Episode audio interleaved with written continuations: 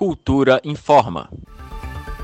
Em meio à pandemia do coronavírus, o Conselho Regional de Odontologia do Distrito Federal sugeriu aos profissionais da área de odontologia a suspensão dos procedimentos eletivos, que são serviços que não demandam emergência, até o final deste mês. Após esse período, o órgão fará uma reavaliação da situação do contágio da doença no país. A medida faz parte de uma série de recomendações do órgão. O conselho orienta que, antes de atender o paciente, é indicada a realização de antisepsia com bochechos de um minuto em água oxigenada. E para clínicas com alta concentração de pacientes na sala de espera, o recomendado é evitar o acúmulo de pessoas em área menor que 2 metros quadrados entre cada pessoa.